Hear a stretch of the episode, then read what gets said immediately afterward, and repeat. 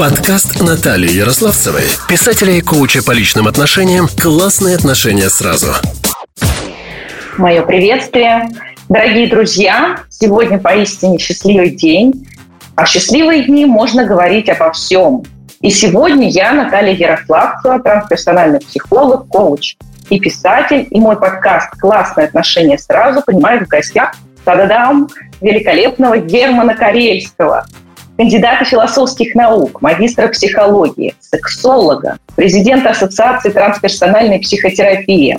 Вице-президент, Захар... это ошибочка. Вице, вице-президент. Вице-президент. Ну, значит, скоро уже не ровен час. Слово вылетело. За кафедрой трансперсональной психотерапии Академии социальных наук. Сертифицированный Социальных технологий. Социальных технологий. Да. Вот, спасибо.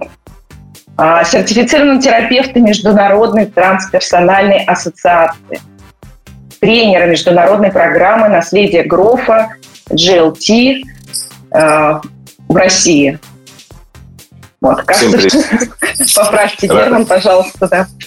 На самом деле, в основном все так и есть. Остальные, я думаю, регалии нет смысла перечислять. И э, я думаю, что мы прямо сейчас можем э, приступить к обсуждению насущных тем, которые связаны э, с отношениями. Отлично. Тогда сразу давайте представим Ее Величество Тень, которая здесь даже прямо сейчас вместе с нами – которые есть и в паре, и в семье, и в любом коллективе, ну, везде, да, потому что все отбрасывает тень. Что это вообще за штука такая, с чем ее едят? Угу. Вопрос прекрасный. Я думаю, прежде чем мы будем вообще обсуждать тему отношений, есть ли смысл действительно дать определение, а что такое тень?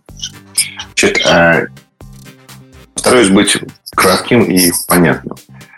А, в нашей психической реальности есть два очень а, важных контекста, две очень важных категории. Это категория маски и категория тень. А, что такое маска? Начну с маски. Маски, маска – это я приемлемая, я желаемая, я одобряемая. Это то, что я хочу взращивать в себе, видеть в себе, и то, что я хочу видеть в других людях. Некая такая позитивная, одобряемая, социально приемлемая категория – Тень – это наоборот, то, что мы не принимаем в себе, то, каким мы не хотим себя видеть, каким мы не хотим видеть других людей. А это э, то, с чем мы периодически боремся. Это та э, часть э, нашей психической реальности, которая подавляется или вытесняется в бессознательном в большинстве случаев.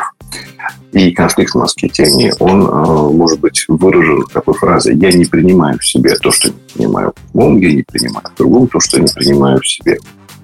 Э, с тенью мы очень часто боремся, от тени мы пытаемся убегать, но это абсолютно бесплодное действие, потому что с тенью можно бороться, но это бесполезно. Легче убиться, чем с ней бороться. А от нее можно пытаться убежать, а, как известно, от тени убежать нельзя. Мне очень э, нравится фраза моего э, давнишнего коллеги Александра Гершона, что с тенью можно научиться танцевать. И таким образом мы с ней не боремся, мы от нее не убегаем. А мы находимся с ней в неком творческом союзе. А, и тень становится источником силы. Потому что очень часто, в большинстве случаев, мы тратим огромное количество внутренних совокупных ресурсов на то, чтобы э, с тенью бороться. Но, как известно, если тень – это наша внутренняя часть, бороться с собой, э, ну, как минимум, непродуктивно, и есть опасность победить. Что значит опасность победить? Эм, нарастить себе еще больше расстройств, еще заболеваний, еще больше конфликтов. Потому что борьба с собой никогда ни к чему хорошему э, не приводит. Если мы говорим про тень, то здесь сразу есть смысл э, сказать, какие категории нашей линии э, относятся к ним аспектам личности. Ну, прежде всего, это все, что связано с телесностью, сексуальностью, непосредственно с сексом. Дальше к теневым аспектам у нас относятся все контексты, которые связаны с проявлением э, агрессии. И э, тени у нас относится также тематика смерти. Поэтому вот самые основные наверное, категории, которые подавляются, вытесняются, которые мы не принимаем в себе, не принимаем в других, это категории как раз вот э, связанные э, с сексуальностью, сексом, э, агрессией, насилием и смертью. Ну и также к тем аспектам мы можем отнести все, что касается темы, обширной темы чернухи. То есть то, что социально неодобряемо в широких смыслах. Все, что считается неэтичным, аморальным и так далее, и так далее. Если коротко о теме, то это вот так. Потому что многие чувствовали в себе не раз проявление чего-то такого странного, запретного, сильного или слабого, антисоциального и, возможно, опасного, и стыдливого. И люди, как правило, мы все стараемся как-то это скрыть, спрятать в чулан, обратно затолкать в свое бессознательное. Так, может быть, уже психологи придумали какое-то средство, которое позволяет избавиться вот от, от чего-то такого, чтобы не мучиться, постоянно сталкиваясь со своей тенью. Или, может быть, в религии это проявляется. Может быть, они там больше преуспели. Ну, начну э, издалека, начну, собственно, э, с религии. Э, дело в том, что религия – это один из социальных регуляторных инструментов. И да, можно сказать, что религия отчасти преуспела в этих контекстах взаимодействия с тенью. Но сейчас я дам такое нестандартное определение религии, и прежде чем я начну говорить о функции религии в его контексте, я скажу вообще о власти. У нас есть э, два вектора власти. Один вектор – это светская власть, это социальные законы, а, это те законы, те правила, по которым развивается нынешняя консенсусная реальность. Почему консенсус национальная? Потому что эволюционно сложились некие правила человеческой коммуникации, человеческих отношений. Именно вот в этом социуме, именно в этот исторический период с этим культурным кодом. Поэтому э, власть, она эволюционирует. Власть э, эволюционирует социальная, с юридическими и моралитическими законами, а также есть другая власть. Это власть инцидентная. Власть, которая э, обращается к той части человеческой психики, которая связана с нашим мистическим восприятием, мистическим мышлением. Так вот, Этим занимается религия. И религию можно определить, а, сейчас очень дам такое странное определение, которое многих удивляет, многих шокирует, что религия – это а, психосемантическая вирусная система, а, которая реализует трансцендентную форму власти посредством снижения критического мышления. Религия основана на вере. Вера – это некое безусловное принятие идей, каких-то концепций.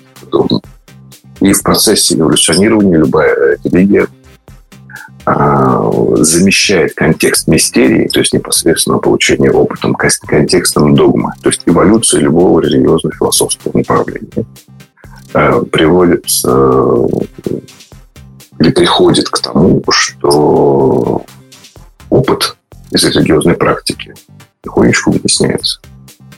А, и остается только слепая вера, когда человек уже даже не задумывается, а почему это так, почему это правильно, почему это надо соблюдать.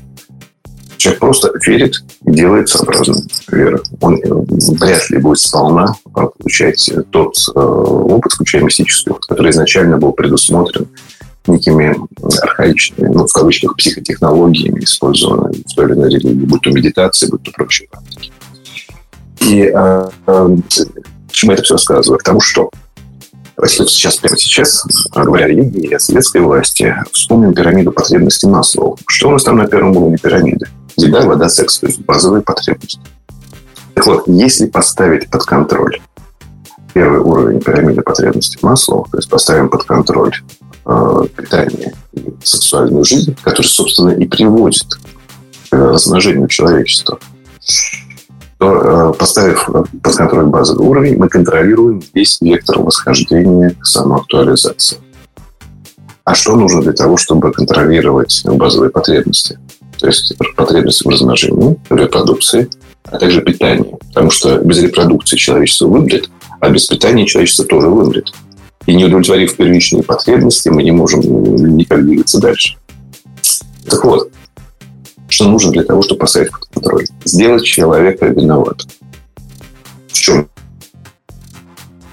виноватым? Как виноватым? В что он как неправильно ведет сексуальную жизнь и как-то неправильно питается.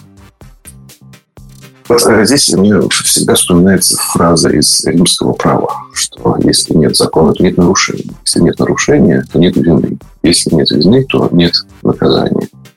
Вот, э, виноват тот, кто нарушил некий закон. И тут еще очень важная тема. Грешник не тот, кто согрешил, а тот, кто покаялся. Как только есть покаяние, значит, человек признает, что он нарушил некий закон, некий кодекс. И только виноватый должен, только виноватый можно управлять. Если посмотреть на большинство религий, которые, ну, скажем так, образно говоря, большинство сутрические, то есть э, их философия запрета, запрета добродетель. Вот, э, в большинстве э, случаев нужно сделать человека действительно виноватым на уровне сексуальности и питания. И вот тогда он становится управляемым, потому что он всегда должен. Он должен искупить свою вину. Вина э, разряжается всегда наказанием. Если наказание не прилетает извне, мы сами себе устроим это наказание. Мы устроим себе некий акт аутоагрессии, чтобы разрядить чувство вины. И вот э, как раз э, в этом очень преуспели э, религии. То есть они действительно ставят под контроль телесность, сексуальность и питание. Но не все, потому что если мы, допустим, берем более древние религии, будь то индуизм, будь то поздний буддизм или ранний буддизм, который называется Сундурбон, или берем даосизм, а то там есть практики, использующие сексуальную энергию. И наиболее ярко эти практики проявление раннего позднего буддизма. Это ну, практики союза, или практики, которые используются в тантрическом направлении. Именно в тантре омрачение ума, внутренние конфликты становятся опорой для практики. Э, здесь действительно можно провести некую э, параллель, как в различных э, религиозных традициях воспринималась сексуальность, воспринималась сексуальная энергия. И э, что за практики использовались для того, чтобы освободить свое э, сознание. Пару слов об этом вдруг пригодится. И я всегда считаю, что есть смысл смотреть э, в наши корни, в нашу историю. Современная психотерапия, по сути, во многом уходит в архаику. Те практики, которые раньше использовались в различных религиозных э, философских традициях. Это медитация, это депривационные практики, это инициатические практики, практики управляемого стресса это трансовые танцы, это использование пентагенов, то есть природных субстанций, содержащих психоактивные вещества. Эм, это скандирование, э, это работа с дыханием, работа с сексуальной энергией. Этих способов существовало много. И, по сути, все современные э, техники, которые относятся к интегральной психологии, они все своими корнями уходят в эту древность где существовало огромное количество практик э, расширения сознания. Эти практики были и практиками самоисследования, трансформации, и исследования.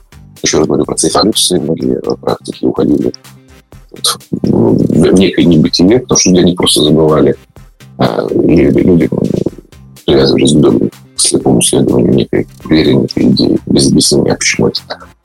Вот так вот.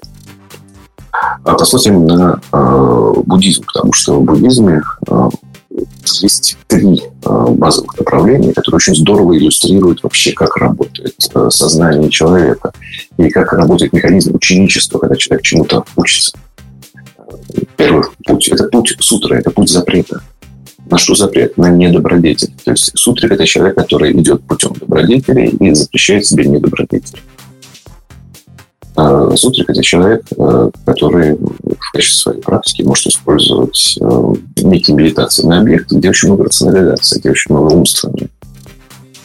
Но самое важное, что сутрик – это запрет на недобродетель. Сутрик – это человек праздник.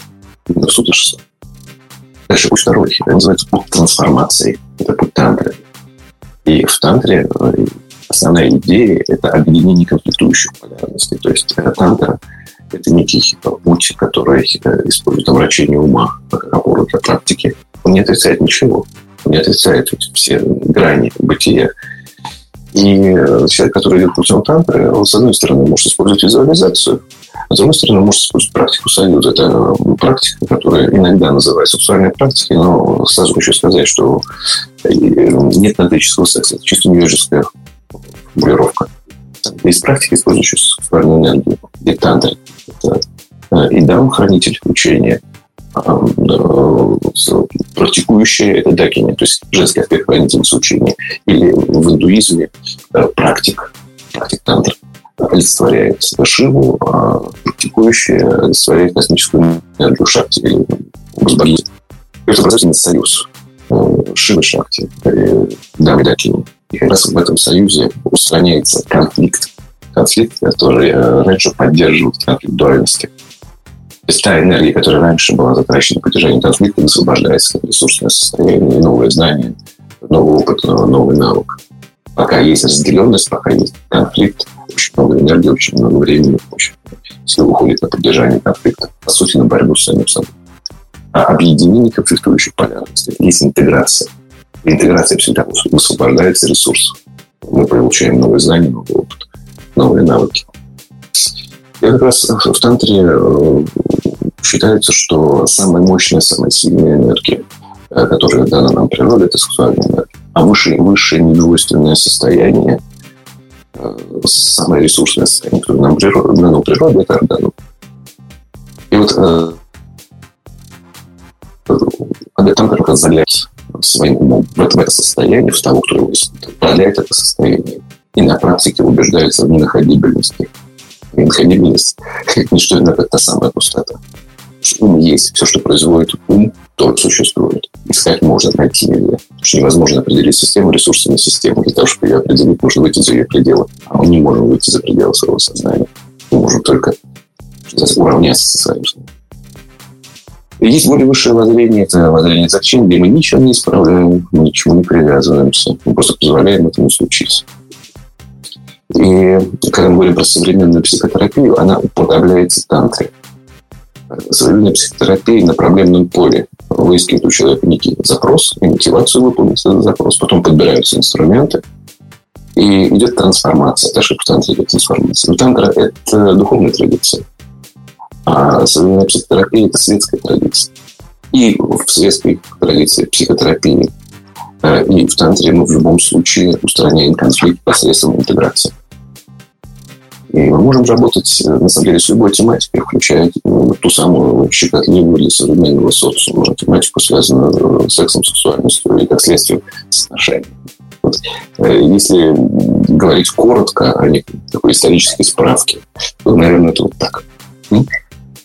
А вот как можно увидеть тень в самих отношениях? То есть насколько она сильна или подавлена? Вот я имею в виду в паре. Вот, то есть обычные люди, вот сейчас, вот, послушав нас, Э, захотят посмотреть на свои отношения. Угу. Ну, как можно увидеть отношения? Да, можно... Всегда с нами, э, и мы настолько близко к ней находимся, что в ряде случаев даже не замечаем, считая, что вот это все в порядке вещей. Многие даже слова такое не знают. Тень. Что, что это такое, собственно? А, пример очень простой. Многие э, пары живут э, и даже не разговаривают друг с другом о сексуальных фантазиях. А многие говорят, что ой, а у меня даже фантазии нет. Что, в принципе, уже настораживает. Потому что отсутствие фантазии – это, с одной стороны, запрет на желание, включая скрытые желания, а с другой стороны, это запрет на креативность, на творческое проявление, включая творческое отношение к э, сексуальным фантазиям. То есть э, многие даже эту тему не затрагивают, потому что это неприятно, стыдно, мои родственники бы не одобрили бы, э, мои религиозные идеологии тоже как-то этому может быть противоречит. Поэтому лучше эту тему не трогать. Живем себе, живем, тему не трогаем. Даже не знаем, что у нас это есть. Но, тем не менее, эта тема может прорываться или неосознанно прорываться в речь. И здесь, я думаю, есть смысл очень сильно обратить внимание, какие есть самые смелые фантазии. А, какие есть фантазии не только чисто сексуального плана, может быть, сексуально-агрессивного. Тоже относится к теневой части. Там у нас и э, секс, и смерть, э, и проявление собственной агрессии, которые к смерти не приводят, но тем не менее мы даже запрещаем думать в эту сторону. А потом оказывается, что у хорошей девочки начинает болеть голова, начинается мигрень когда начинаем рассматривать, от чего это вдруг, оказывается, что вот неприсвоенная агрессия, на самом деле в, в ее фантазии, если начать, начать разбирать, возникают достаточно странные желания. Например, взять что-нибудь своему обидчику в одно место засунуть, там несколько раз провернуть. Как только на это начинаешь себе признавать, например, на сеансе э, или психотерапии, то есть вот включает причем фантазию, агрессию, вот, вполне, как будто бы без этого ничего не было, и сразу проходит голова. То есть один из кейсов, один из примеров, как можно поработать с непрессованной агрессией, особенно если это каким-то образом клиентом связано э, с отношениями. А есть примеры правильного управления своей теневой энергией, силой? А, вот отрицательные мы знаем, да, например, такие как Гитлер, это всем понятно, да, вот вышла тень наружу. А вот положительные проявления – ну, э, у меня вообще к этому отношение своеобразное. Есть, э, с одной стороны, да, мы можем говорить про отрицательный и положительный контекст. И относительно чего отрицательный или положительный? Относительно правил консенсуса реальности, относительно того культурного кода, где мы находимся. Но я бы сказал так, что реальность, она никакая, она не хорошая, не плохая, не маленькая, не большая. Она становится такой, какой мы видим, исходя из того, как настроена наша реальность. То есть мне очень нравится такая формулировка, что как мы видим реальность, так мы и э, взаимодействуем с реальностью, мы соотносимся с реальностью. И сообразно этому мы пожинаем некие плоды. Если нам не нравятся плоды, которые мы пожинаем в этой жизни, значит, есть смысл менять настройки редактора реальности, настройки мировоззрения. И на это есть всегда смысл обращать внимание. Ну так вот, возвращаемся к вопросу относительно того, что а как конструктивно взаимодействовать с тенью. Тень – это ресурс в любом случае. Пример конкретный. Практически все люди не один раз в день испытывают состояние там, злости, гнева. У этих людей проявляется каким-то образом агрессия. Иногда эти люди сдерживают агрессию. Как известно, подавленная агрессия, которая не находит социально приемлемой формы выражения, а, но она может быть деструктивна как для самого человека, так и для окружающих. Очень много людей, которые постоянно подавляют агрессию, и в результате имеют массу психосоматических, а то и даже не психосоматических расстройств, а болезней. Вот я слышу, у кого-то онкология, у кого еще что-то.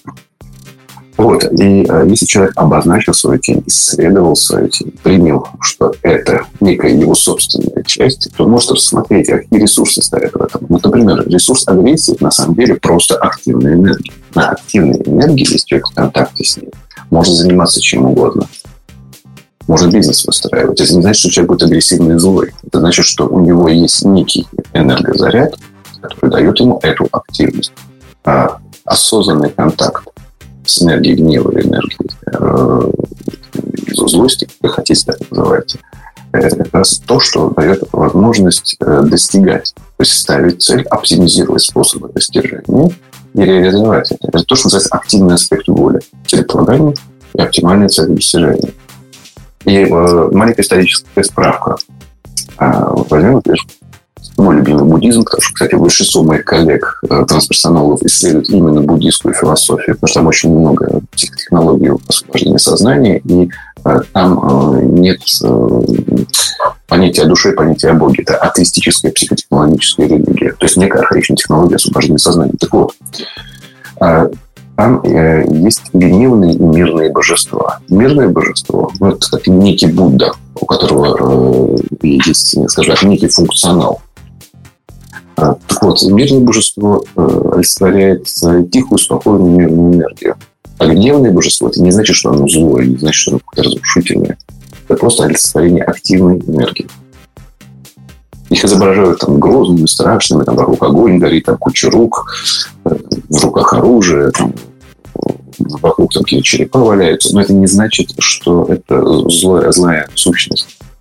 Это освобожденная сущность, это Будда. А задача Будды – освобождать страданий. А форма такая. С одной стороны, провокативная, с другой стороны, она а, как бы отпугивающая все то, что обращает наше сознание. Поэтому обычный человек посмотрел бы на гневное божество буддизма, на, на, такой, на какого-то из Будд, сказал бы, что за что за бесовщина-то. А на самом деле нет, это просветленное существо. Оно просто э, символизирует активное проявление энергии, которое, например, проявляется в контексте защиты. Очень много гневных защитников – это защитник. Ну, просто форма такая. Поэтому кого-то это пугает. Отлично. Значит, надо да. напугать, чтобы его там не было. Тем самым защищает. Поэтому мы да. сами можем в ряде случаев уподобиться гневному божеству, причем освобожденному от страданий. Существу, у которого базовая ценность – это сострадание и помощь э, страждущим. Не знаю, насколько я внятно. Сюда хочется добавить про то, что вот еще, например, сражаться с каким-то чудовищем проще с этого же уровня. Да, как бы оно побре... а, а, заходит в форму такого тоже чудовища, чтобы проще и доступнее были средства для борьбы с ним.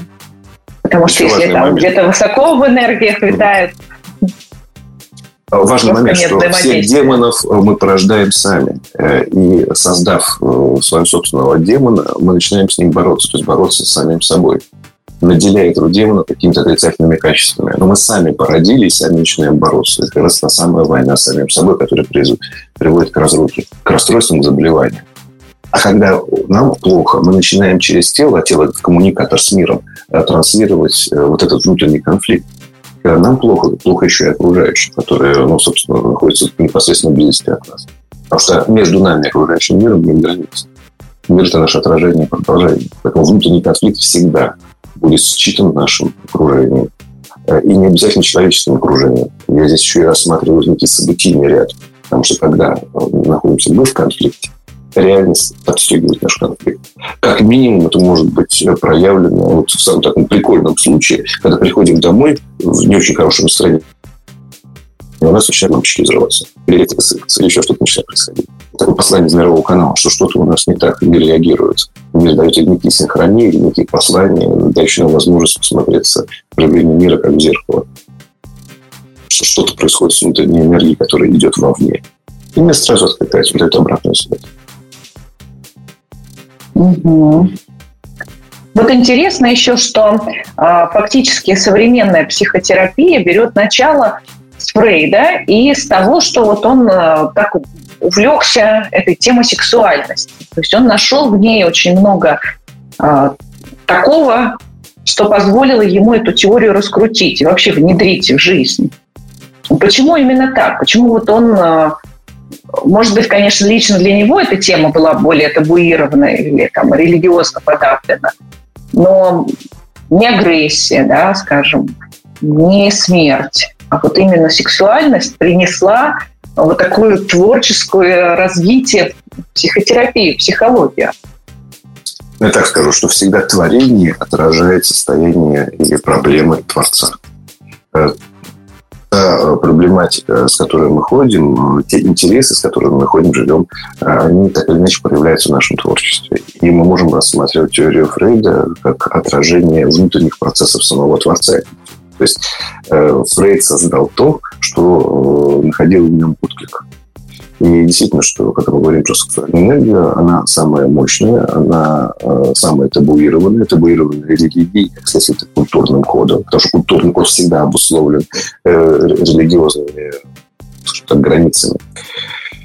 Э, и если бы не было бы сексуальности, если бы не было бы секса, человечество бы просто бы не размножалось. Оно просто бы прекратило существование. Поэтому нам необходимо быть в контакте с этой энергией. Я сразу хочу сказать, что энергия секса, творчества и денег – это одна и та же энергия, которая просто по-разному проявлена, по-разному сублимирована. И современная психотерапия, она, как ни странно, да, во многом э, ссылается к работам Фрейда. Здесь есть маленькое «но». Я сейчас скажу то, что думаю, и сейчас проявлю собственную тень. И тень будет проявлена в следующем в том, что я считаю, что в ряде случаев в рамках психологии, психотерапии, консультирования мы сталкиваемся с неким, а, с психологическим или терапевтическим невежеством, даже семейным. Вот сейчас я буду предельно примитивен, буду говорить на уровне табуретки. Представьте себе, что человек приходит на некий процесс, групповой процесс, процесс консультирования э, к терапевту, и человек идет в некую свою травму, заходит в эти переживания, и в какой-то момент он начинает с этих переживаний соскакивать, потому что включается защита избегающего поведения, что не хочется идти в эту там больно, там неприятно, там идет отреагирование через симптомы проблемного материала. Но человек это не понимает, он не понимает, что когда ему плохо в этот момент, что это не значит, что ему в этом состоянии как деструктивно. Там нет деструкции, там через симптомы идет разряд конфликта. Он соскакивает с процесса. И тут ему терапевт говорит, не соскакивай процесс, с процесса, побудь в этом, иди в глубину. Держи контакт с своими ощущениями, чувствами, эмоциями, ассоциациями, мыслями, которые возникают в этом. И все бы хорошо. Но как только возникает тематика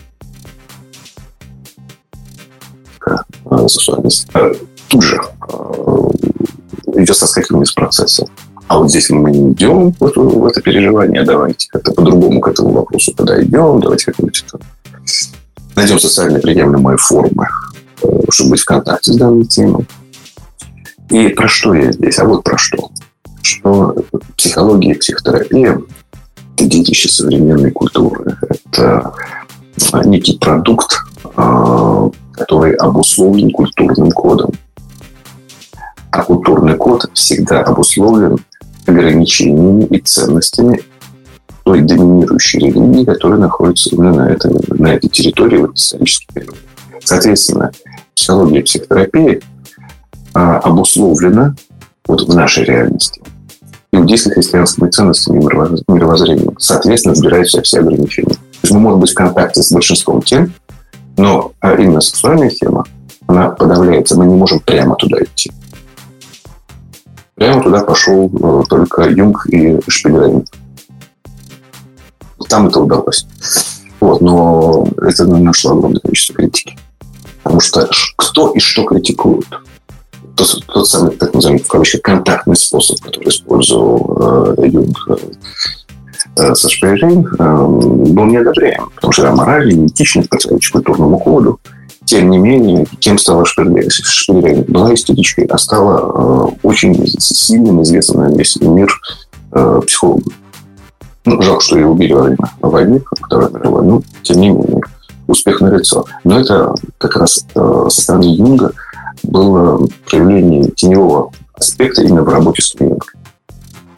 И э, вот что, наверное, важно, что э, мы, э, с одной стороны, да, можем находить свободу внутри рамок культурного кода. С другой стороны, э, в ряде случаев эти рамки многих травмируют. Сейчас скажу такую крамольную мысль, что этика как социальная регуляторная функция в ряде случаев травмирует тех, кто хочет двинуться дальше двинуться так, чтобы не вредить окружающим. Это тоже очень важный момент. Что иначе беспредел будет. Действительно, нужно находить свободу внутри рам. Принимать условия среды, в которых мы находимся. Вот то, что а, прямой контакт с данной тематикой, он действительно порицаем. И uh-huh. тоже вот э, еще один важный момент.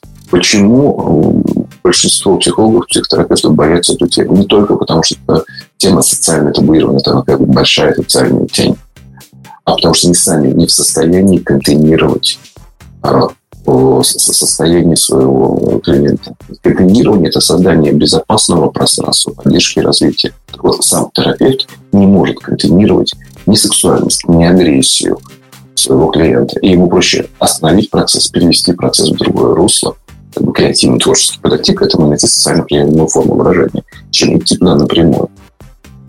И, возможно, в том случае, когда терапевты действительно или консультанты, или тренеры не могут э, взаимодействовать с этими энергиями, ну, тогда действительно придется подобные процессы как-то планировать, скажу мягко, вроде. Вот именно из-за неспособности контролирования клиентского процесса. Вот в себе это принять не может клиенте тем более. А если это группа да. энергии, то это вообще ужас-ужас. Вот. И возвращаясь к теме э, Гитлера и прочих теневиков-затейников э, в крупных социальных масштабах, Гитлер же проблемный человек. И, с одной стороны, в контакте со своей тенью он действительно компенсировал массу, массу своих проблем. А с другой стороны, э, он создал некий эволюционный толчок. Он же сам, в том числе и неудачный, непринятый, непризнанный художник.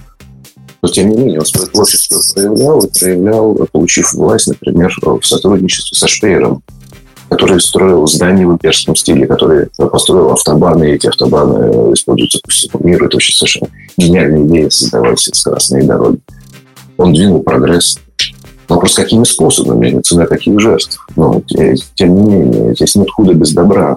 Всегда есть баланс эроса и танатоса. И э, говорить только про проявление танатоса, про контекст э, смерти, который обычно обсуждается ну, в соотношении с именем. Да, можно и так, но с другой стороны, давайте посмотрим на то, что реальность, она всегда находит баланс, она всегда находит динамическое равновесие. Нет худа без добра. Не надо смотреть только на одну грань. Это то же самое, когда мы говорим про нож, мы можем поговорить э, с хирургом. Хирург расскажет, что ножом можно сделать операцию. Но при этом полицейский расскажет, что можно ножом убить человека. Или мы послушаем э, повара, повар скажет, что ножом при помощи ножа что-нибудь вкусное приготовить. А полицейский опять же скажет, что может человека убить. Так почему, когда мы говорим о э, тех людях, которые реализовали свою тень очень деструктивно, жестоко в, крупных социальных масштабах, мы почему-то слушаем только какую-то одну сторону. Мы слушаем только тех, кто говорит про убийство. Посмотрите на другую сторону, посмотрите, как это повлияло на эволюционирование человечества в целом. Поэтому давайте рассматривать широкий контекст, объединять полярности и видеть всю ткань бытия со всеми орнаментами. Я хочу немножко сейчас спуститься к нашим баранам, так сказать, вернуться к отношениям паре. Вот, потому что людей все равно больше заботит то, что твоя рубашка, так сказать, ближе к телу. Да? Ну, что-то там, да, хорошо, интересно, но вот как разобраться, хороший ли у нас секс да, вот в отношениях? Является ли вот именно то качество, которое есть у нас, вроде бы мы довольны, как раз вот залогом того, что наша семья, наша пара будет и дальше вместе. И вообще, только ли в сексе дело? И в нем тоже, потому что это а, некая базовая компонент э, жизни, без которой нет энергии, на которой эта жизнь строится. Да, мы можем, конечно, жить в доме без фундамента, в доме, где фундамент подкосился. А, но это будет сложно. Это постоянный ремонт. И здесь, наверное, есть э, смысл озвучить несколько пунктов, несколько правил, которые касаются, ну, наверное, залога длительных э, парных и семейных отношений. Ну, первый.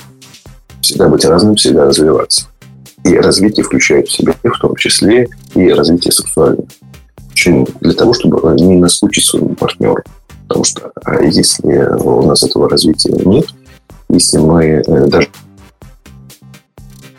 не делимся фантазиями, которые прожили лет даже фантазиями, боятся друг друга и боятся даже контакта с этим. Так вот, здесь важно разнообразие. Потому что э, это разнообразие оно не дает э, возможность э, быть э, однообразным и скучным друг для друга. И когда есть это разнообразие, то не возникает через 2-2,5 года сексуальная скука. А потом из этой сексуальной скуки не возникает то, что сексологи называют термином, как сексуальная пустыня. Это уже вообще ничего и никак. Одно долженствование. Общий бизнес, общие действия, общая недвижимость и прочее, что вроде как объединяет, но там как говорит коллега Володя Козлов, великая скука жизни. Так что пункт первый – всегда развиваться и развиваться в том числе в сексуальном контексте. Для развития нам нужно разрешить себе пустить в жизнь поток новизны. Чем угодно, хотя бы новизна в раздвигании границ рассмотрения сексуального. Не очень быстрое такое определение, потому что мы слово-то используем, но давайте разберемся, что стоит за этим словом. Это вот сексуальность, на мой взгляд, мне это нравится определение, это способность и возможность давать получать удовольствие через тело. Также выглядит таким образом, чтобы вызывать влечение у потенциальных партнеров. Это вот тоже табуируется. Мы не можем выглядеть сексуально, мы себе это запрещаем, мы не можем творчески подойти к тому, чтобы выглядеть сексуально. Вот. Мы не умеем в полной мере давать удовольствие через и получать удовольствие через. А также вообще контекст удовольствия у нас тоже табуирован. Но, в принципе, в ряде случаев, тем более в, контексте сексуальности, э, получать удовольствие нельзя. Не дай бог, ближнему моему станет хорошо. Мне от этого будет плохо. Так что вот, если коротко, наверное, по пункту первому, то так. Резюмирую. Всегда развиваться, включая сексуальный контекст. Пункт второй – тоже важный пункт. Смысл длительных отношений. В отношении должен быть воздух. Тоже важная такая штука. Что такое воздух? А, это право принадлежать себе. В любом смысле. В том числе право на одиночество. Потому что когда мы находимся очень долго с партнером, он действительно может в какой-то степени, какой бы он замечательный не был, может э, действительно надоесть. Одно и то же, одно и то же, одно и то же пространство. Что называется задница в заднице, очень долго находимся. И без воздуха, как известно, огонь не горит. То есть мне нравится метафора, чтобы огонь горел, там должен быть воздух. А мы можем завалить огонь дровами. Дровам будет тесно. Он сначала начнет тухнуть, потом начнет дымить, потом потухнет окончательно. Потому что все завалено дровами. Там есть теснота, там нет той самой свободы, где мы принадлежим сами себе. Тоже очень важная штука. Пункт третий. Исключить из отношений ревность. Э, тоже интересный такой момент, который вызывает массу споров. Есть на эту тему. Вот слово ревность знают почти все. Э, сразу дам определение, что ревность в основном это страх не выдержать конкуренцию. И ревность всегда связана а, с э, ударом по самоценности, по самооценке. А мы всегда, когда ревнуем, сравниваем себя с избранником как бы, моего основного партнера. И очень часто попадаем как раз не в пространство иллюзии, а в пространство созависимых отношений, где мой партнер должен соответствовать моим ожиданиям, например, быть всегда при мне. Вот, не дай бог, где-нибудь как-нибудь удовольствие получит. Удовольствие моего партнера будет плохо мне. И здесь можно, конечно, вот такую подколку использовать что мне будет плохо тогда, когда тебе будет хорошо. Но, опять же, здесь такой двоякий смысл, и здесь по-разному можно к этому отнестись, но, в общем, суть такова. А, и все знают слово ревность, но никто не знает, ну, не никто, а маленький процент знает, что является альтернативой ревности. Это комперство. Причем этот термин заимствован из сообщества полиаморных людей, которые способны любить сразу нескольких. Но, тем не менее, вы смотрите, все знают, что есть полярность вверх, вниз, право, лево, мужское, женское, дьявольское, божественное. Снаружи, внутри. Просит человеку, скажи, а что является альтернативой ревности? Такое слово. Не знают. Это культурой подавляется. Это не взращивается в культуре. То есть это запретное слово. То есть компрессия – это запретное слово, которое отправлено в тень. Ревность нормально. Вообще ревнивыми управлять можно. Вот. А комперсия – это то, что сексологи называют высокими отношениями. Это как бы такой социологический феномен. Что это комперсия? Высокие отношения, способность сорадоваться за ближнего своего ровно настолько, насколько любишь себя. У нас вообще с любовью сложности. У нас э, в основном созависимые отношения. Будь таким, как я хочу, тогда мне будет хорошо. То есть, соответственно, моим ожиданиям. Вот. А ожидание – это э, выхода ожидания рождение, потому что это форма агрессии. То есть, по сути, созависимые отношения а, равны а, отношения в пространстве агрессии. Кто-то от кого-то что-то хочет. Кто-то кого-то как-то сдерживает, ограничивает. Будь таким, как я хочу. Следуй моему улучшайзингу. Не так сидишь, не так свистишь. Не то, не то, не то. Будешь следовать моим ожиданиям, мне будет хорошо. Я же тебе добра желаю, я люблю. Да? Так вот, э, резюмируя. Третий пункт – это исключить из отношений ревность. Ревность всегда убивает или душит отношения. Четвертый пункт. Э, если нет детей, не заводить детей для того, чтобы склеивать развалившиеся отношения. А тогда пострадают дети. Или если дети есть, в разборках, в паре, а не манипулировать тему детей. Дети здесь ни при чем. Они просто оказались вот в этом пространстве. Поэтому э, лучше, чтобы они не страдали от э, разборок родителей. Не первый. Если есть, не никто мешает. Сами разберемся. Вот это четыре пункта. Еще раз коротко резюмирую. Всегда быть разным, развиваться, ключевом в сексуальном плане. Второе. Давать э, воздух на отношения, чтобы реализовать право на одиночество и принадлежность самому себе в рамках своих собственных свобод и ценностей. Третье. Э, исключить из отношений ревность, потому что ревность всегда убивает отношения. Четвертое, манипулировать э, темой детей, не использовать детей э, как клей для разваливающихся и дальше продолжу. Это уже как раз это, а как, как определить вообще хороший ли секс? Очень просто. Если человек в контакте со своим телом, то э, тело испытывает ощущение А также у нас во внутренней реальности есть другая категория – это чувство. Это состояние. Тело – это то, что это ощущение. Так вот, если ощущение и чувство соответствуют э, как бы, ценностям, соответствуют ожиданиям, ожиданий от нас самих, не от кого-то. То есть я в состоянии от кого вот получить непосредственно эмоциональное удовольствие. Вот это есть критерий того, хорошо или нехорошо, устраивает или не устраивает. Мы слушаем себя, мы слушаем э, свое тело, в котором мы живем. Тело, которое является коммуникатором с миром, а также коммуникатором вот, в сексуальном контексте, это прямой коммуникатор. Давайте вообще рассмотрим, вообще, что такое секс с точки зрения определенных человеческих категорий. Пункт первый. Секс – это высшая форма удовольствия, данная нам природой она, эта форма ведет как раз к недвойственному состоянию, которое называется оргазм. Это предельно ресурсное и недвойственное. Там нет ни хорошего, ни плохого. Это, там время схлопывается в точку. Время такого трансового опыта.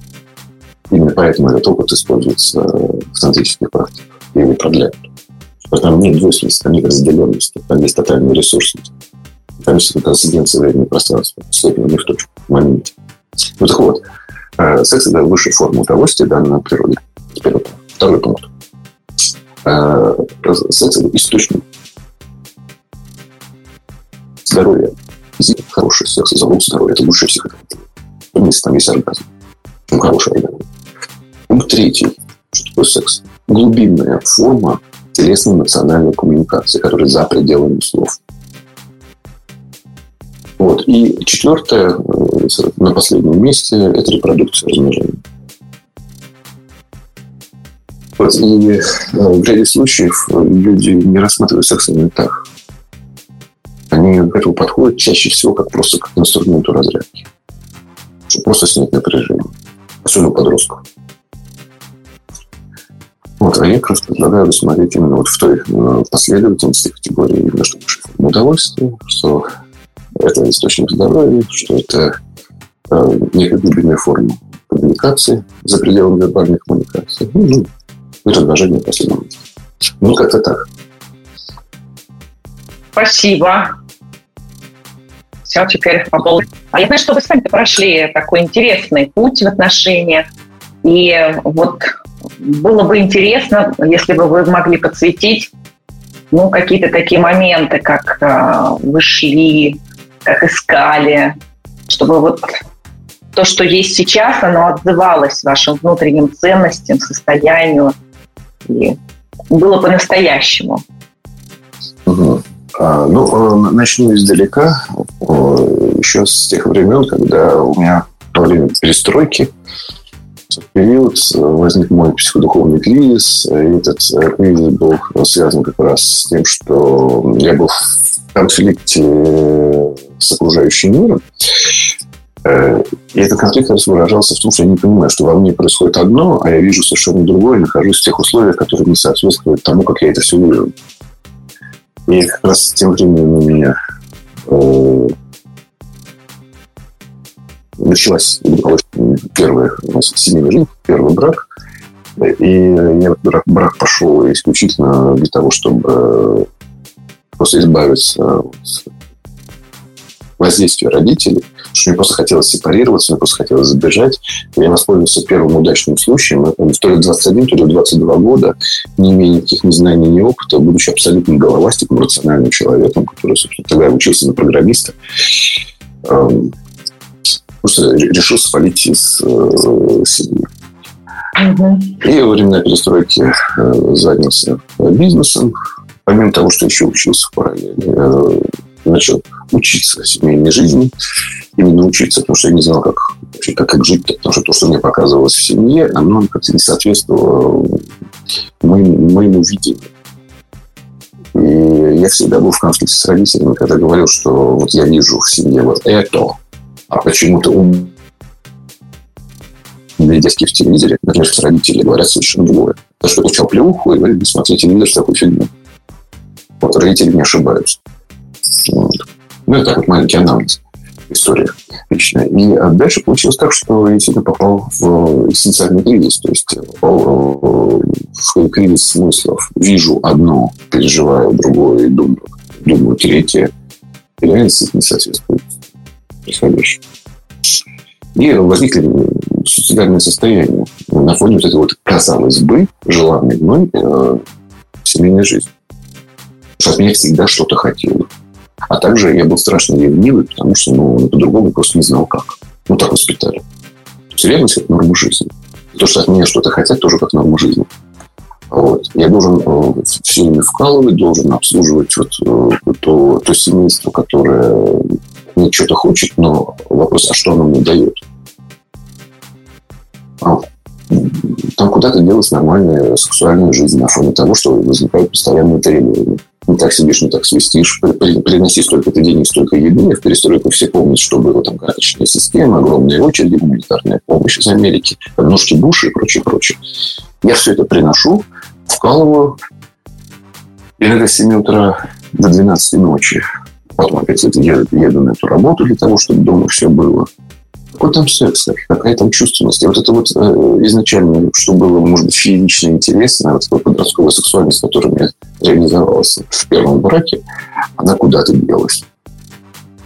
И остались только напряжение, осталась только ревность, никакого удовольствия от партнерши, потому что прихожу домой и знаю, что там э, сидит бензопила. Как известно, с бензопилами никакого секса, никакого удовольствия. Это сплошное членовредительство. То есть пришел домой, а там вещь опасная для жизни, которая всегда что-то хочет и угрожает. Если не принесешь тогда, тогда-то столько-то, столько-то, от тебя уйду. Ёпкал. А что наоборот, никаких вообще знаний о том, а как жить, тем более в условиях перестройки, когда старая формация отмирает, а я, представитель некой новой формации, не знаю, как адаптироваться. Адаптироваться надо, иначе помрешь. Типа, теплый климат вымирай, выбирай, не хочешь вымирать. Вот. А, и в результате меня просто сорвало. Сорвало достаточно сильно. И когда я понял, что мне мои ценности важнее, я занялся не тем, чем занимаюсь сейчас. Я занялся трансперсональной практикой сначала как клиент, а потом уже понял, что да, мне это радует, меня это развивает, мне это дает ну, новый взгляд на жизнь, новые перспективы. Я сменил и образование, и, и, и, и жизнь лично. Дальше начал рассматривать, а куда одевается вообще вся эта вот радость жизни. Потому что, по большому счету, любовь и проявленная через секс и сексуальность э, любовь, она хоронится под грузом навалившихся проблем, чаще всего бытовых, под грузом недовольства друг другом, под грузом претензий. А можно предположить, что если этот груз снять, там э, остается то, что было в начале. Это очень здорово проверяется, на самом деле. Потому что если мы говорим про формирование отношений, то отношения в самом начале они проходят период идеализации, когда мы не видим э, косяков своих и косяков э, своего партнера. Мы идеализируем своего партнера, считаем, что это свет в окошке, что это на всю жизнь и всегда так будет. Но проходит время, среднестатистическое время, это где-то 9 месяцев, как беременность. Если у людей есть э, большие, так скажем, промежутки в общении, и люди находятся на том расстоянии, дающем воздух, то идеализация может идти до двух лет. Она всегда заканчивается. В какой-то момент мы просыпаемся, смотрим на принцессу и думаем, что ну, типа, оказывается, принцессы какают. Ужас какой. Потому что нет. Вот. Э, и когда идеализация заканчивается, мы просто можем прислушаться к себе, а что осталось? Да, влюбленности, фееричности нет. Да, уже вот э, такой сексуальности, которая может выражаться где угодно, как угодно, там, хоть в подъезде, хоть на чердаке, хоть ну, в парке у березы, вот этого тоже нет. Но остается, а, если остается именно такая фоновая любовь, то значит есть смысл продолжать эти отношения. И если вот фееричность влюбленности закончилась, любовь осталась, это как раз некий фундамент, где можно выстраивать что угодно сообразно парным ценностям. Вот, и тут как раз, я думаю, есть смысл э, сказать о неких правилах, которые, с одной стороны, э, я для себя принял, с другой стороны, они конструктивны для поддержания развития долгосрочных отношений. Э, первый пункт или первое правило. Это э, термин, заимствованный из процессуальной работы Арнольда Менделова, называется high dream. Что такое high dream? Ну, дословный перевод на русский язык – это высокий сон или высокая мечта. На самом деле, по сути, это что? Это сверхценность или сверхценности, ради которых существует союз двух или более людей. А хайдинг в рамках корпорации – это миссия. А здесь персональная миссия, ну, обычно двух людей. Если мы говорим про стандартные отношения в современном социуме. То есть ради чего существует союз. А если пересечений нет в этих двух областях, то есть область одного человека и второго, дорога пересечения. Если пересечений нет, можно посмотреть, а можно ли как-то все-таки э, пересечение найти. Если не получается, ну что ж, долго такой союз не продержится, потому что не, нет миссии союза. Вот, а есть это смысл ответить на вопрос, ради чего существует союз. Должно быть пересечение. И это не деньги, это не дети, это не недвижимость, это не общий бизнес. Потому что все, что я перечислил, там деньги, дети, недвижимость и прочее, это все же маркеры эффективности социальной реализации. Это не сверхценность, это не миссия. А вот, э, я просто приведу пример. Мне очень нравится красивая миссия у фирмы Philips. Э, мы делаем мир светлее. Также мне нравится э, миссия, которую я, я использую, применяю. Мы открываем сокровища сознания. Вот это миссия. И в большинстве случаев вся деятельность некого союза, она подчинена этой миссии. А тут мы получаем деньги, мы там выращиваем детей, мы строим там дома, путешествуем и прочее, прочее.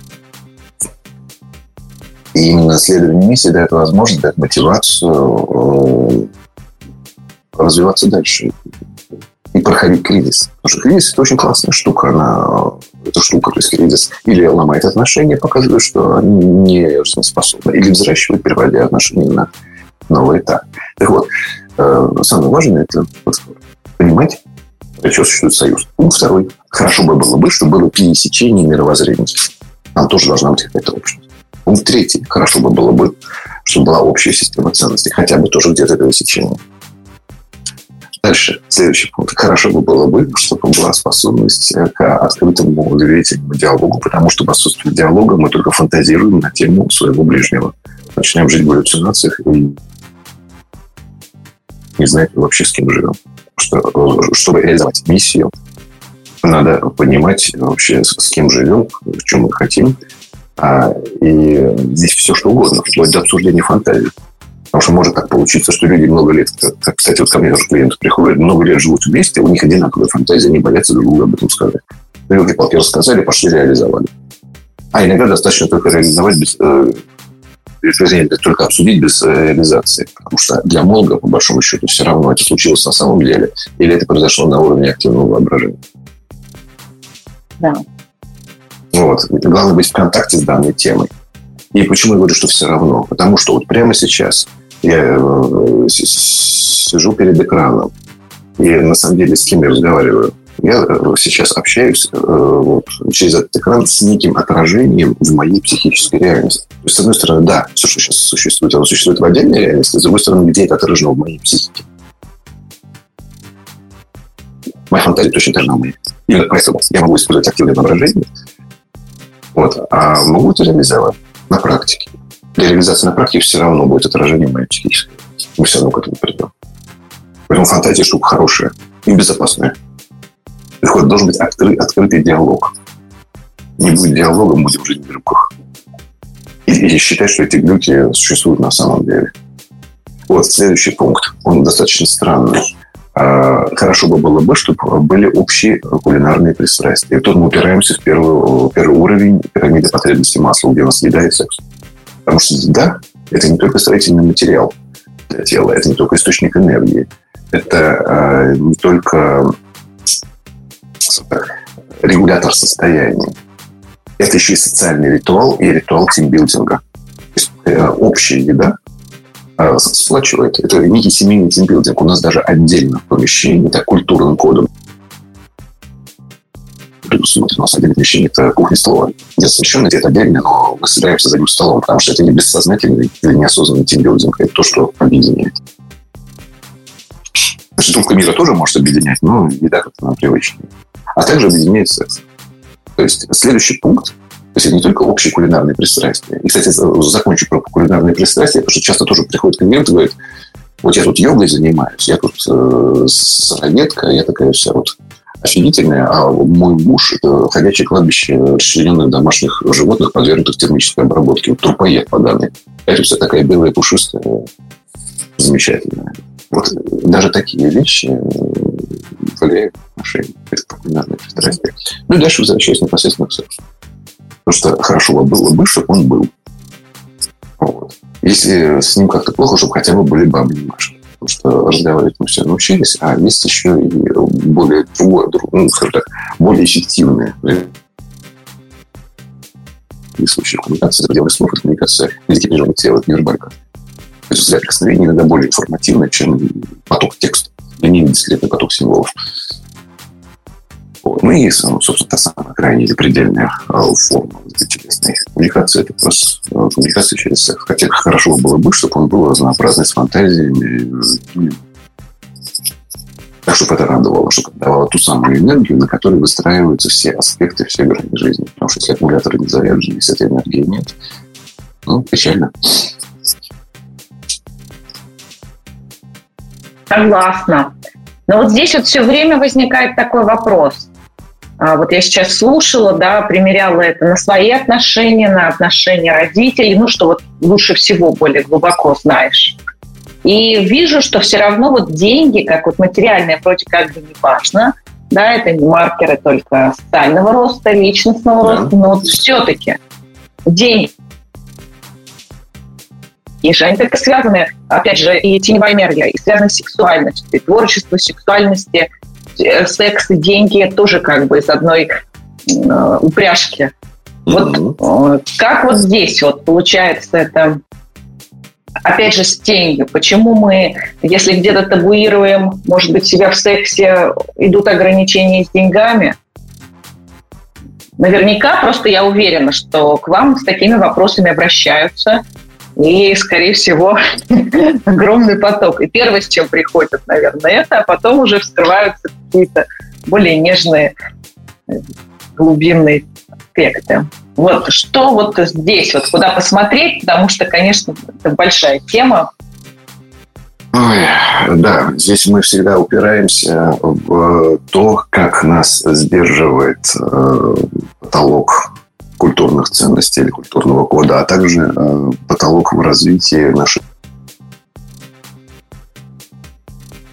ближних тоже. Наши ближние всегда могут понимать наши чувства национальные, сексуальные фантазии, ценности людей.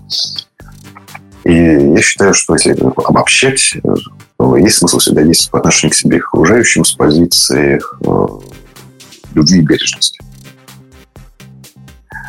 При этом не наступать на горло своей песни при этом э, беречь и себя, и ближних своих. Вот. И, наверное, отвечая на этот вопрос, э, я привел, наверное, пример некий кейс, стародавний кейс. Мне очень запомнился, потому что потом э, реализация этого кейса привела к тому, что этот человек уже из разряда просто клиентов стал постоянным клиентом, потом с ним возникли дружеские отношения. Когда-то много лет назад пришел ко мне человек, у которого э, закончилось всякое влечение собственной жене. Э, и, и который на этом фоне начал терять свой собственный бизнес. И он всегда себя чувствовал виноватым по отношению к жене, потому что он с ней, ну, как он считал, относился прекрасно, но как э, секс-объект, объект вожделения, она уже перестала существовать. Там только одно долженствование ну и куча детей.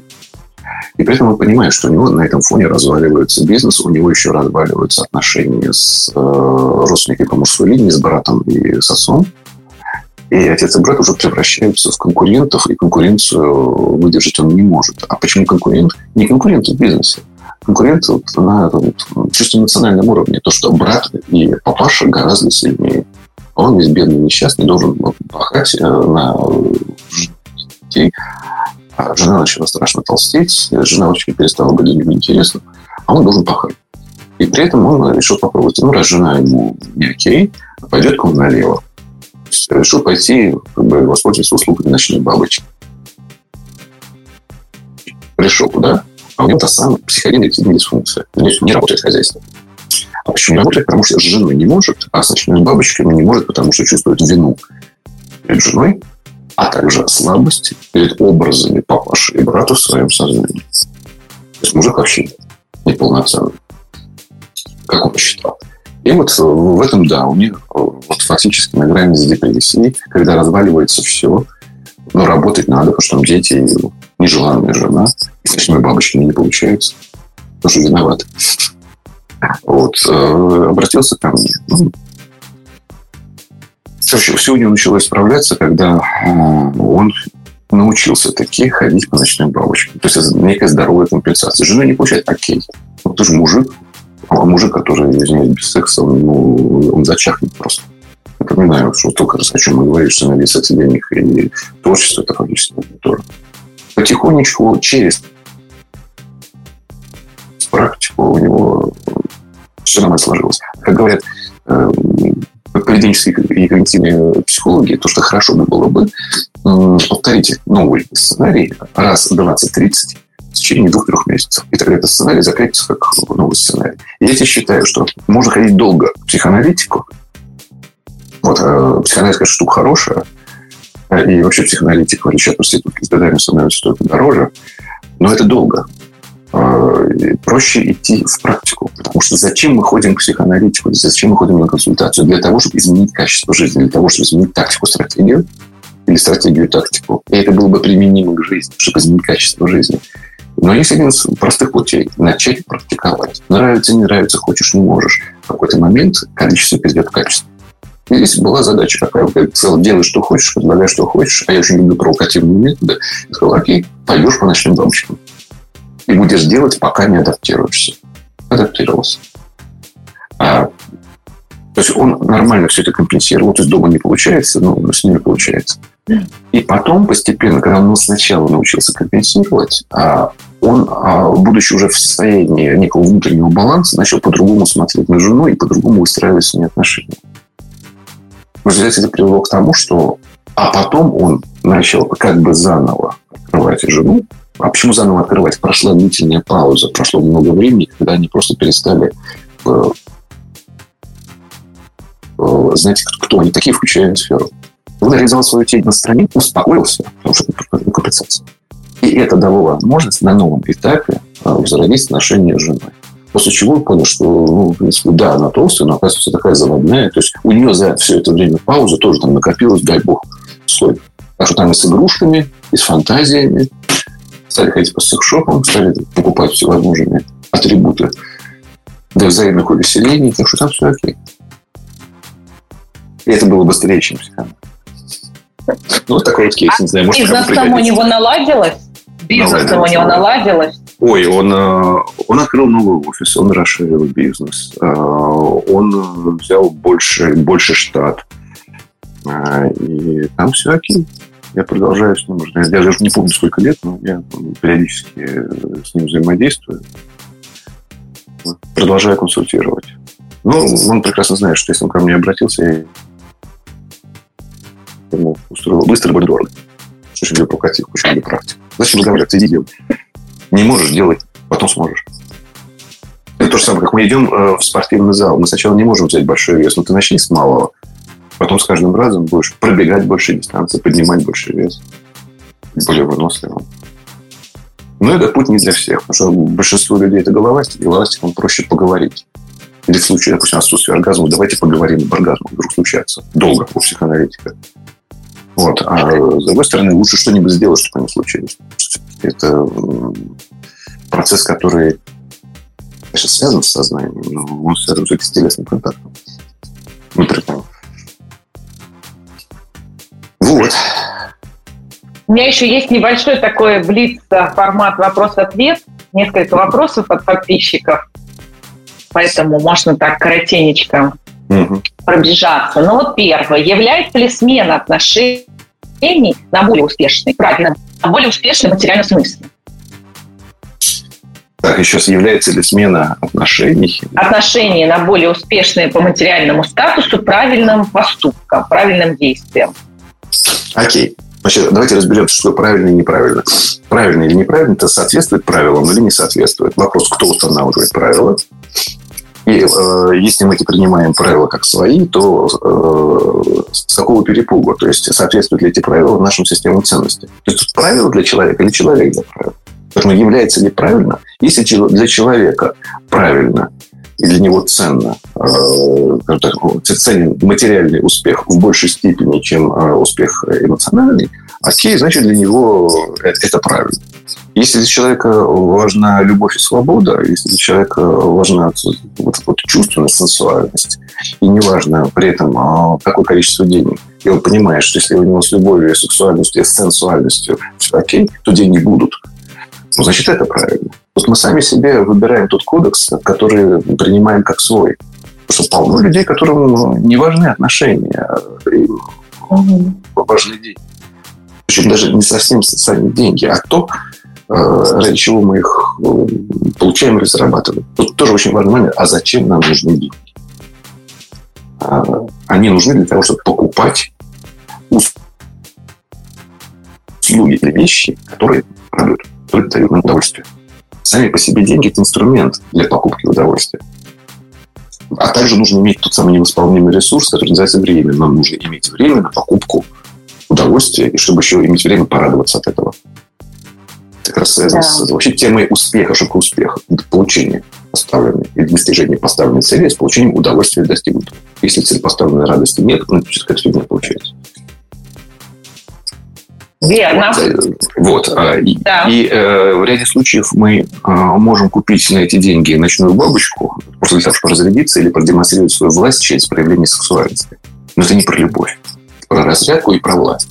А там, где есть власть, там минимизируется любовь. Это антагонисты власти любовь. Потому что любовь – это безусловное да. принятие. А власть – это диктатура. Вот. И в ряде случаев человек говорит, а я вот я, я люблю, я хочу. А потом начинаешь выяснять, оказывается, хочется иметь человека как собственность и проявлять собственную власть вообще не понимаю. Ну, деньги это нормально. Есть денег, куплю себе кого угодно. Отношения не купаюсь. И иногда я даже тоже сталкиваюсь с такими случаями, когда клиент, который был всегда заточен под деньги, вдруг влюбляется и понимает, что он не может купить отношения.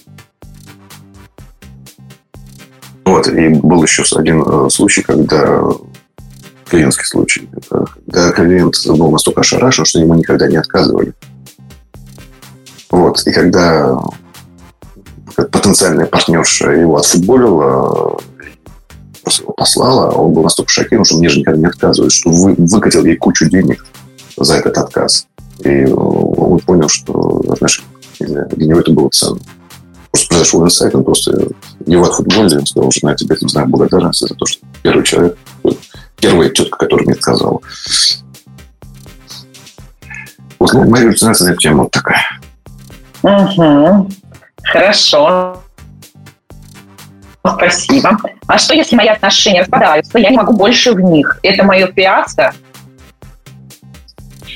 А, жизнь не заканчивается, когда заканчивается какая-то фаза отношений. Одно заканчивается, другое начинается. Я в случаях говорю, что на Земле там больше 6 миллиардов человек. Неужели для меня не найдется хотя бы пару сотен тех, которые, с которыми можно продолжить отношения? Самое главное, а, насколько это возможно, в старых отношениях извлечь уроки. А, потому что если мы эти уроки не извлекаем и не применяем их на практике, то все, что мы не решили в прошлых отношениях, мы будем тянуть в следующих. Поэтому, если можно, то сполна э, реализовать то, что нужно в предыдущих отношениях. Если они не жизнеспособны, идти дальше. И тут важная штука. Насколько человек самоценен сам для себя, ровно настолько он ценен для мира. Ровно настолько, насколько он ценен для мира, настолько жизнь э, и этот мир человека поддержит.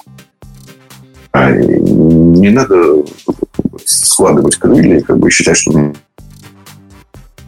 отрубили руки, э, если вдруг что-то разваливается. Ну, окей, развалилось здесь, построим там, построим понадежнее. И здесь важно не привязываться. Это, опять же, я очень люблю буддийские метафоры. В буддизме есть такой ритуал э, создания и разрушения мандала.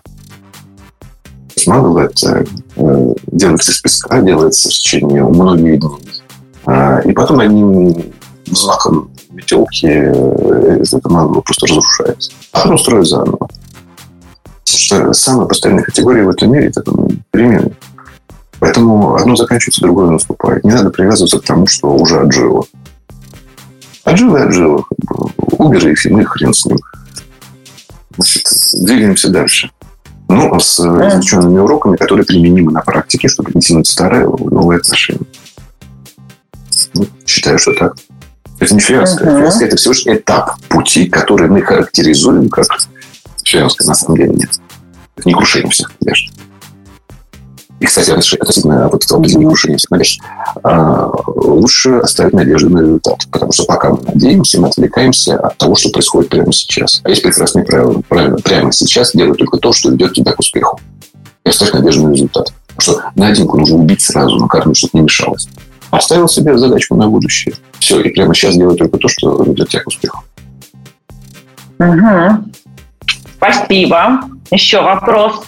Я долгое время живу одна, хожу на свидания, но все не те. Что делать? Индивидуальное консультирование. Потому что в двух словах э, так здесь ответить нельзя. Нужно знать историю человека.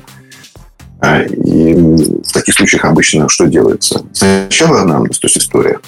А потом смотрим на проблемное поле. Потом выбираем приоритеты на проблемном поле, которые прямо сейчас нужно решить. Потом вот э, эти приоритеты выбираются психотехнологии, пригодные именно для этого клиента. Потом проверяется э, истинность намерения, мотивация клиента вообще решать задачу и реализовать запрос. А дальше выясняется, как человек узнает о том, что запрос реализован, каким параметром. И только после этого начинается работа что вот так вот э, там, почитал гороскоп, послушал какой-то, какой-то совет из подкаста или из телевизора или еще откуда-нибудь, сейчас все у меня будет хорошо. Э, крайне редко такое не случается, но обычно этого не бывает. Если э, данная история уже системный процесс и повторяется достаточно долго, значит, надо смотреть, а про что там. Может быть, у человека есть желание найти близкие отношения, но при всем при этом, может быть, у него сформирована интимофобия, страх близости. Ну, так просто с антипофобией мы не можем ничего сделать. С ним работать надо. И это не, не быстро, и это не всегда приятный процесс. Потому что у многих людей действительно есть страх близости. Потому что я сейчас тут откроюсь, как только дело дойдет до белого, а мне тут или кинут, вот, или мне в эту мою открытую из кирпичей накидают. А уже у меня жизнь не было, я больше так не хочу. Поэтому лучше начинать, лучше как-то к этому прикоснуться, но не идти в глубину. Лучше остаться на поверхности и так до следующего раза. Ну, сейчас вот я предполагаю, но это не факт. Здесь нужно разбираться в каждом отдельном случае. Угу. Да, спасибо. И еще один вопрос. Отношения так себе. Давно в гражданском браке, но он не делает предложения. Нам пора расстаться не делает предложение, значит, у него на то есть основания. Здесь важно, чтобы э, пара сходилась во мнениях на данный счет. А нельзя принуждать человека делать предложение или заводить детей, или делать еще что-то. Еще раз, принуждение а – это всегда форма агрессии. Мы сначала делаем вид, что принимаем агрессию, потом худо-бедно терпим, а потом срываемся с катушек и э, срываемся с поводка или бежим из клетки. Поэтому не хочет делать предложение, не. Есть э, смысл брать от этих то, что можно взять, и брать с благодарностью, пока берется. Когда они выйдут на новый этап, а новый этап будет или развитие с предложением, или расставание, желательно с благодарностью, то ну, хорошо.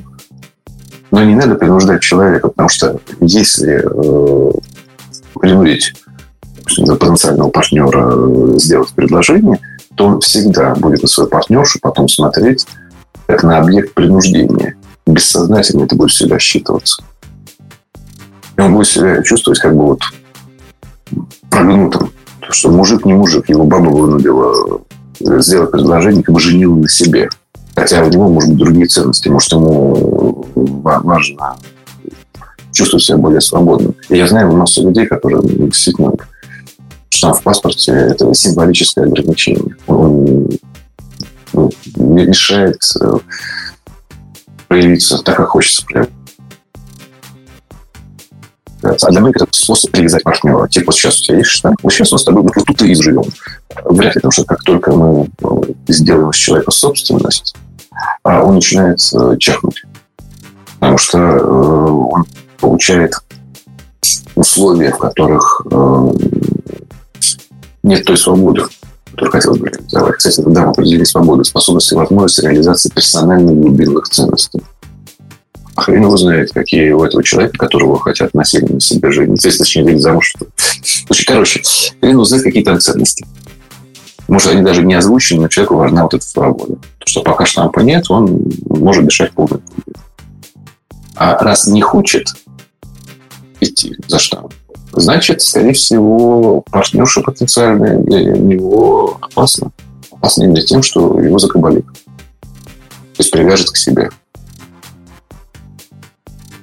Можно так предположить.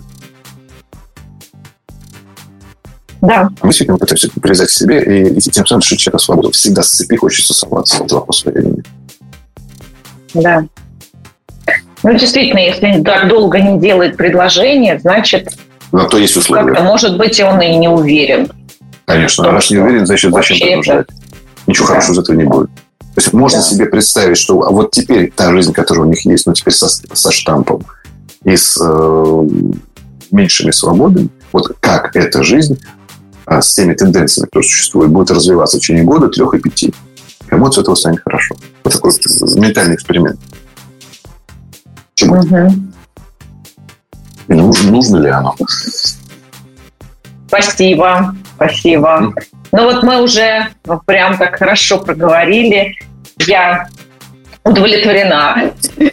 Мои вопросы отвечены. Вот.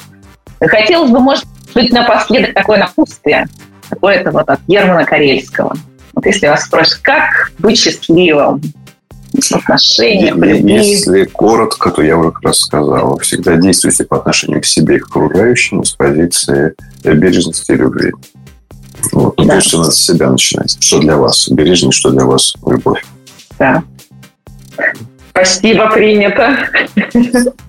Ну что, будем тогда закруглять нашу беседу, диалог. Да, спасибо большое. С вами была Наталья Ярославцева и Герман Карельский.